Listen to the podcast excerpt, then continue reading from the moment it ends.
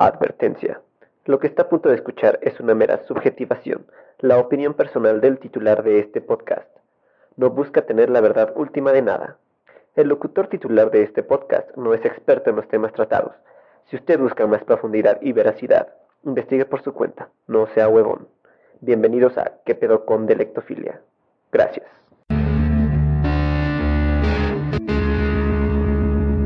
Desde que el hombre caga, es decir, desde que nace, está expuesto a una gran variedad y cantidad de estímulos que afectan desde sus habilidades hasta la forma en que concibe al mundo.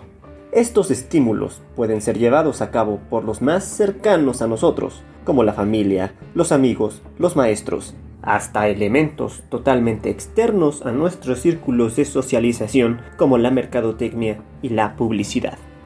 Aquí nace una de las discusiones más acaloradas de todas. Si el hombre tiene la decisión personal o es conformado por su exterior. Unos dirán que uno y otros que lo otro.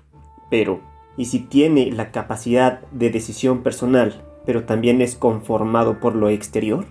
O sea, ¿podría ser que haya un poco de los dos? Épale, se los dejo de tarea, mis malos lectófilos. Todos estos miles de millones de estímulos van forjando poco a poco al ser humano sin que éste se dé cuenta. Quien llega a interiorizar todo esto de forma ya sea consciente o inconsciente. La forma consciente es aquella que nos permite darnos cuenta de que algo nos afecta.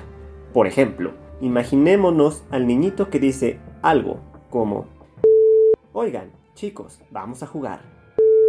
Y su primo mayor mamoncito, pero porque está en la edad en que a todos nos gusta estar chingando al prójimo, o sea, la temible adolescencia, le dice al niñito, chicos, ay, princesa, chicos. La consecuencia de este acto, en una sociedad machista como la mexicana, machismo perpetuado tanto por hombres y mujeres, es que el niñito ya no dirá chicos para no lucir débil. Y no, no lo decimos porque el tener una inclinación a la feminidad sea sinónimo de debilidad, pero sí lo es en el constructo mental de este joven que no es consciente de haberlo adquirido. Para este niñito, el primo es malo, porque ese cabrón lo hizo sentir mal y ahora no puede decir una palabra para que no se burle más de él. Los elementos inconscientes están encubiertos, se esconden, tienen la habilidad de disfrazarse de cosas que parecen correctas cuando no lo son. Por ejemplo, la gente que cree que una letra va a lograr un cambio de mentalidad y estructural en la sociedad como por arte de magia, como si la lengua no fuera aleatoria, conformada por el hablante, que, independientemente de la palabra o letra usada, es la intención dada a lo que se dice, lo que da su connotación, ya sea buena o mala. ¿Qué quiere decir esto? Pongamos un ejemplo. Yo voy por la calle con mis amigos. Uno me dice que, por fin, pudo conquistar a la chavita que le gusta, y el otro se cae al no ver un escalón. A Francisco, por haber logrado su conquista, le digo. Eso, qué chingón. A lo que él se va a sentir bien. Sin embargo, volteo a ver a Argel en el suelo, que no le afecta tanto porque está pequeño, y los enanos no caen mucho, y su golpe en el suelo no es tan doloroso, y le digo, no, pues qué chingón te viste. Ve cómo la intencionalidad de lo que digo puede ser tanto de admiración o festejo, como de burla y sarcasmo. Esto quiere decir que si Francisco me dice, pues claro, puto, yo la palabra puto la voy a tomar como amigo. Y si Argel me dice, cállate, puto, me voy a tomar puto como mamón o payaso o sangrón. Ahora, si dijeran pute en lugar de puto, pues ahí sí les dejo de hablar por estar de payasos. Se me preguntará, si el lenguaje inclusivo es malo, ¿qué es lo bueno? Pues el no usarlo, definitivamente.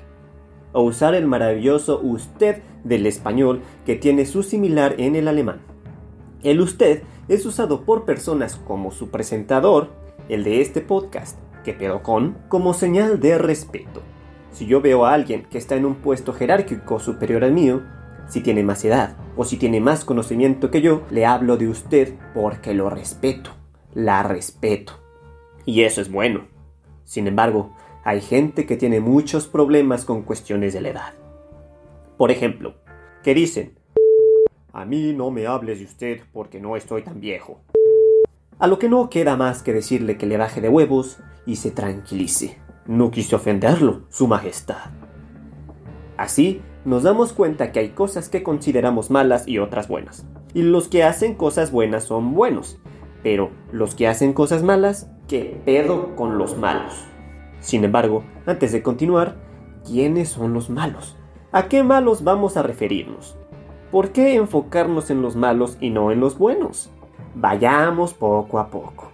Aquí trataremos de malos en historias, en narrativas de ficción, no de los malos de la vida real, porque esos son un chingo, y lo que los vuelve malos es tan variado como hay de números del 1 al infinito.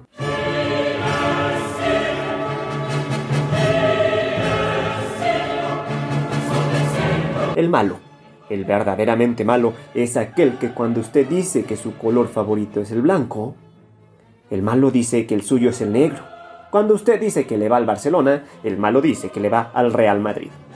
O si usted dice que le va a las Águilas del América, el malo dice que le va a las Chivas o al Cruz Azul. Cuando usted dice arriba, el malo dice abajo. Cuando usted dice sí, el malo dice no. Cuando usted dice ser diestro, el malo dice ser zurdo. Cuando a usted le preocupan los animalitos, al malo le preocupan las personitas. Cuando a usted le gusta el helado de limón, al malo el de vainilla. Si usted prefiere jugar Xbox, el malo prefiere jugar PlayStation. Cuando usted dice a huevo, el malo dice ni tanto. Cuando usted dice chingo yo, el malo dice chingas tú, chinga tu madre.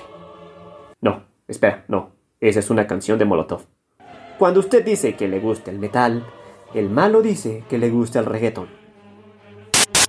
Bueno, es que el reggaetón sí es bien malo.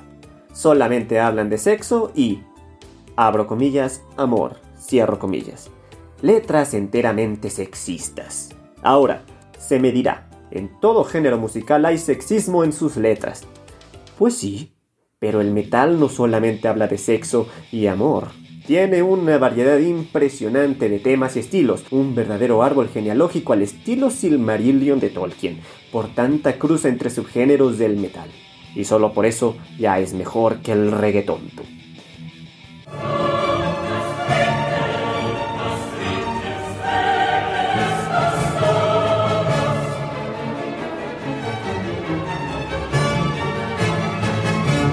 Entonces, con base en esto, se me dirá que el malo, los malos, son los que están en nuestra contra. Y aquí caemos en la maravilla postmoderna que hoy en día todo es subjetivo.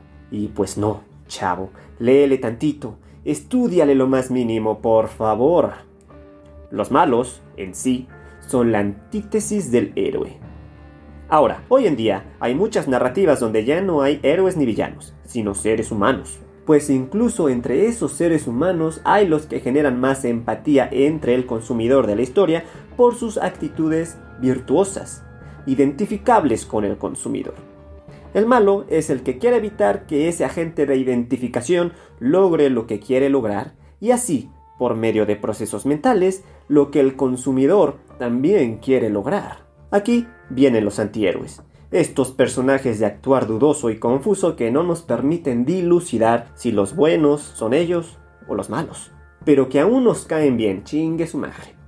Pues bueno, el antihéroe, a pesar de tener un proceso de duda, sigue resaltando aquellos valores que el héroe, en su concepción más junguiana, la más básica, tiene. Así que caería más en la parte de los buenos. Y si no me creen, lean tantito sobre los arquetipos de Carl Gustav Jung antes de venir a chillar y mamar que no están de acuerdo. Todos tenemos una opinión, pero saber argumentar un conocimiento es otra cosa. El malo en sí es aquel que quiere interponerse entre lo que el héroe busca y ese objetivo. Es muy importante tener una figura soberbia del héroe, porque es lo que representa nuestros deseos más virtuosos, como los superhéroes, Superman, Spider-Man, Batman, la Mujer Maravilla.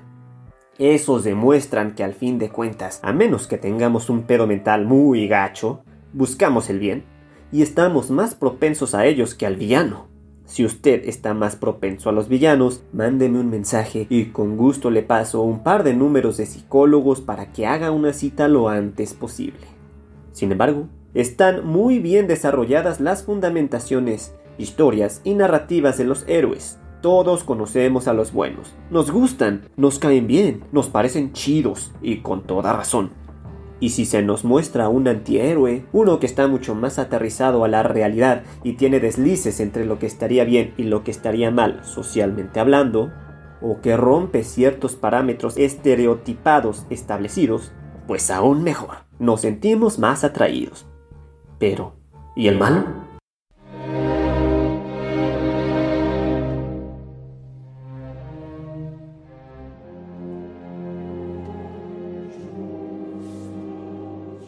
¿Qué acaso su figura en una narrativa no es tan importante como la del bueno? ¿El héroe? ¿El que salva el día? El malo es tan importante en una narrativa de ficción como el bueno, porque el malo es justamente lo que le da su razón de ser al bueno, y ejemplos sobran. ¿Qué sería de la magnificencia creadora, maravillosa y perdonadora de Dios sin la destrucción, perversión y manipulación de Satanás? El príncipe de las tinieblas, que debería ser el rey, pero bueno. ¿Qué sería del genial Jon Snow sin tanto pinche loco en Juego de Tronos como Cersei, Joffrey o Ramsay? ¿Habrá sido un sacrificio tan aplaudido, llorado y alabado el de Iron Man de no ser por el temple, la sagacidad y la furia del loco genocida morado Thanos? La victoria de los hombres de la Tierra Media sería tan aplaudida si hubieran tenido a un Sauron menos oscuro, decidido y poderoso? ¿Acaso habríamos sentido tanta identificación hacia Héctor si Ernesto de la Cruz no hubiera sido un asesino hijo de su puta madre? ¿Y acaso sería AMLO menos amado si quisiéramos más a Felipe Calderón? Bueno, omita ese último. Los dos son unos locos desgraciados que se merecen el título de malos.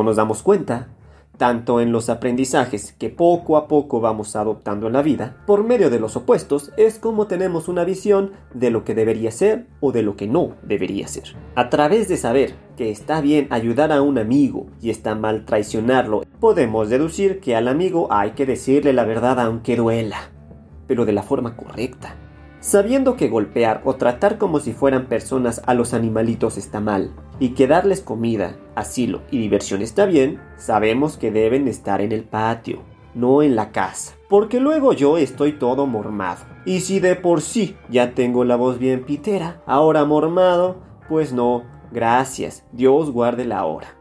Y sabiendo medirnos al tomar bebidas espirituales como las alcohólicas, una cervecita, un tequilita y ahogarse de borracho está mal, sabemos en qué punto estamos happy, felices, para al día siguiente no estar crudos o incluso credos. Esto quiere decir que solo sabiendo los opuestos es como nosotros podemos tener una relación entre lo que está bien y lo que está mal. Podemos saber quién es el bueno y quién es el malo podemos formarnos una realidad construida con bases sólidas de este mundo tan confuso que nos rodea. Sabiendo entre opuestos, podemos decir que está bien si mi amigo le gusta el pito o no, pero de eso a que quiera estarlo mostrando a todos porque le gusta mucho el suyo, pues ahí no. Vamos a relajarnos un buen.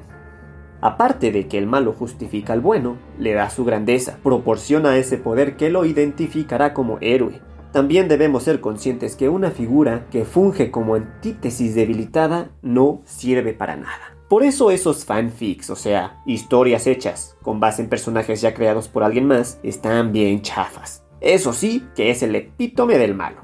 Un güey que le da tanta hueva crear a un personaje nuevo y decide usar otros ya existentes. Ahora, si basa su creación en uno que existía antes para crear algo nuevo, está bien. Es más, digamos que la creación de un fanfic también está bien, pero hay límites. ¿Qué pedo con Maléfica? ¿Por qué cambiar tan radicalmente la historia de una villana tan poderosa y bien hecha solamente porque sí? ¡Qué hueva!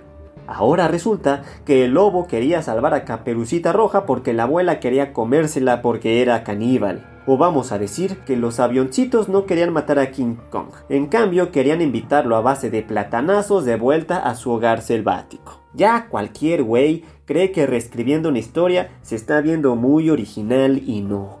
Ni madres. Eso solo denota una falta de imaginación y pobreza mental. Talachéale, chavo. Chingale. Si quieres, en tus tiempos libres, modifica personajes que ya existían. Crea historias chaquetas pero al menos trata de inventar algo.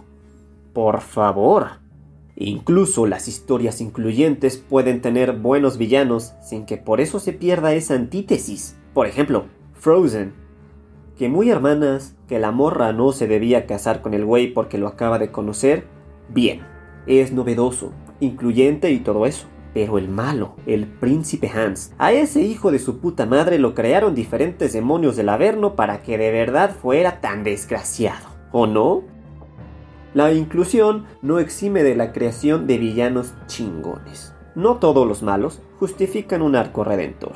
Hay unos que se deben quedar así, y para poder mostrar un arco redentor hay que ser muy cuidadoso. Un simple ejemplo, Avatar y hablamos del niño con la flecha azul en la cabeza, no los que son todos azules del cuerpo y copulan por medio de sus trenzas. Aunque eso estaría chingón, ¿no? Vas con tu morrito en el camión, fingen que se quedan dormidos y ¡pum! Tienen relaciones trenzagenitales sin que nadie se dé cuenta. A huevo. Pero, regresando al asunto, en Avatar, la leyenda de Ang, el último maestro aire, se muestra gran cantidad de villanos, pero uno tiene un arco redentor muy cabrón y otro no. Zuko, el hijo del señor del fuego Osai, un desalmado dictador con mierda fascista en la cabeza, quiere conquistar a todas las naciones y lastimó a su hijo por hablar en un momento en que no debería. O sea, es como si un maestro usara un soplete en la cara de su alumno solo porque dijo algo sin levantar la mano. Además, esto se junta con la falta de una imagen materna que lo protegía y quería. Así, Zuko creció con múltiples inseguridades y su malignidad no era más que la necesidad de un abrazo o de un amigo. Después obtiene ese abrazo y ese amigo y se cambia de bando. Azula, en cambio, la otra hija del señor del fuego Osai, el fascista loco, esa morra sí estaba bien deschavetada. Y a pesar de que también quería a una amiga y a su mamá, porque es justamente cuando la traicionan sus amigas, cuando ella pierde la cabeza, no tiene un arco redentor, no se vuelve buena, cae y cae en una espiral interminable a la locura. ¿Por qué no darle una oportunidad a Azula? Pues porque necesitamos a un enemigo íntimo hacia nuestro héroe, quien es Ang, el niño con la flecha en la cabeza. No es Osai, porque el Señor del Fuego solo aparece en el clímax para partir madres. Pero quien muestra lo opuesto a los abrazos, no balazos del avatar Ang, es Azula, no Zuko. Azula es una perra desgraciada que se merece pudrirse en la cárcel, por mala, por villana, y como eso, es un personaje excelente.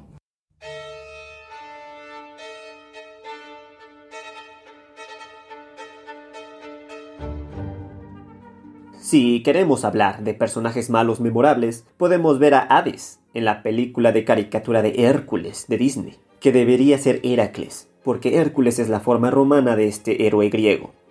Sí, este personaje de cabello de fuego azul que se puede convertir en animales y llega hasta las últimas consecuencias para lograr su cometido, destruir a los dioses del Olimpo. Tipazo. ¿Y qué tal Hans Landa? Sí, ese personaje interpretado por Christoph Waltz para la película Bastardo sin Gloria, un asesino despiadado que cumple su misión, la de deportar o matar judíos, de forma tan eficiente que le dicen el cazador de judíos. Y no hay quien se le pueda interponer por sus métodos casi psicológicos para lograr lo que quiere. A pesar de que al final quiere pasarse del otro bando, lo hace para salvar el pellejo, no porque haya habido un arco redentor. Es un hijo de perra de inicio a fin. Y bueno, ya mencionado previamente, a pesar de que no soy fan de Marvel, Thanos, ese perro morado que cree que matando gente va a solucionar todos sus problemas y eso lo lleva a matar a su mismísima hija. Eso es estar decidido y no mamadas.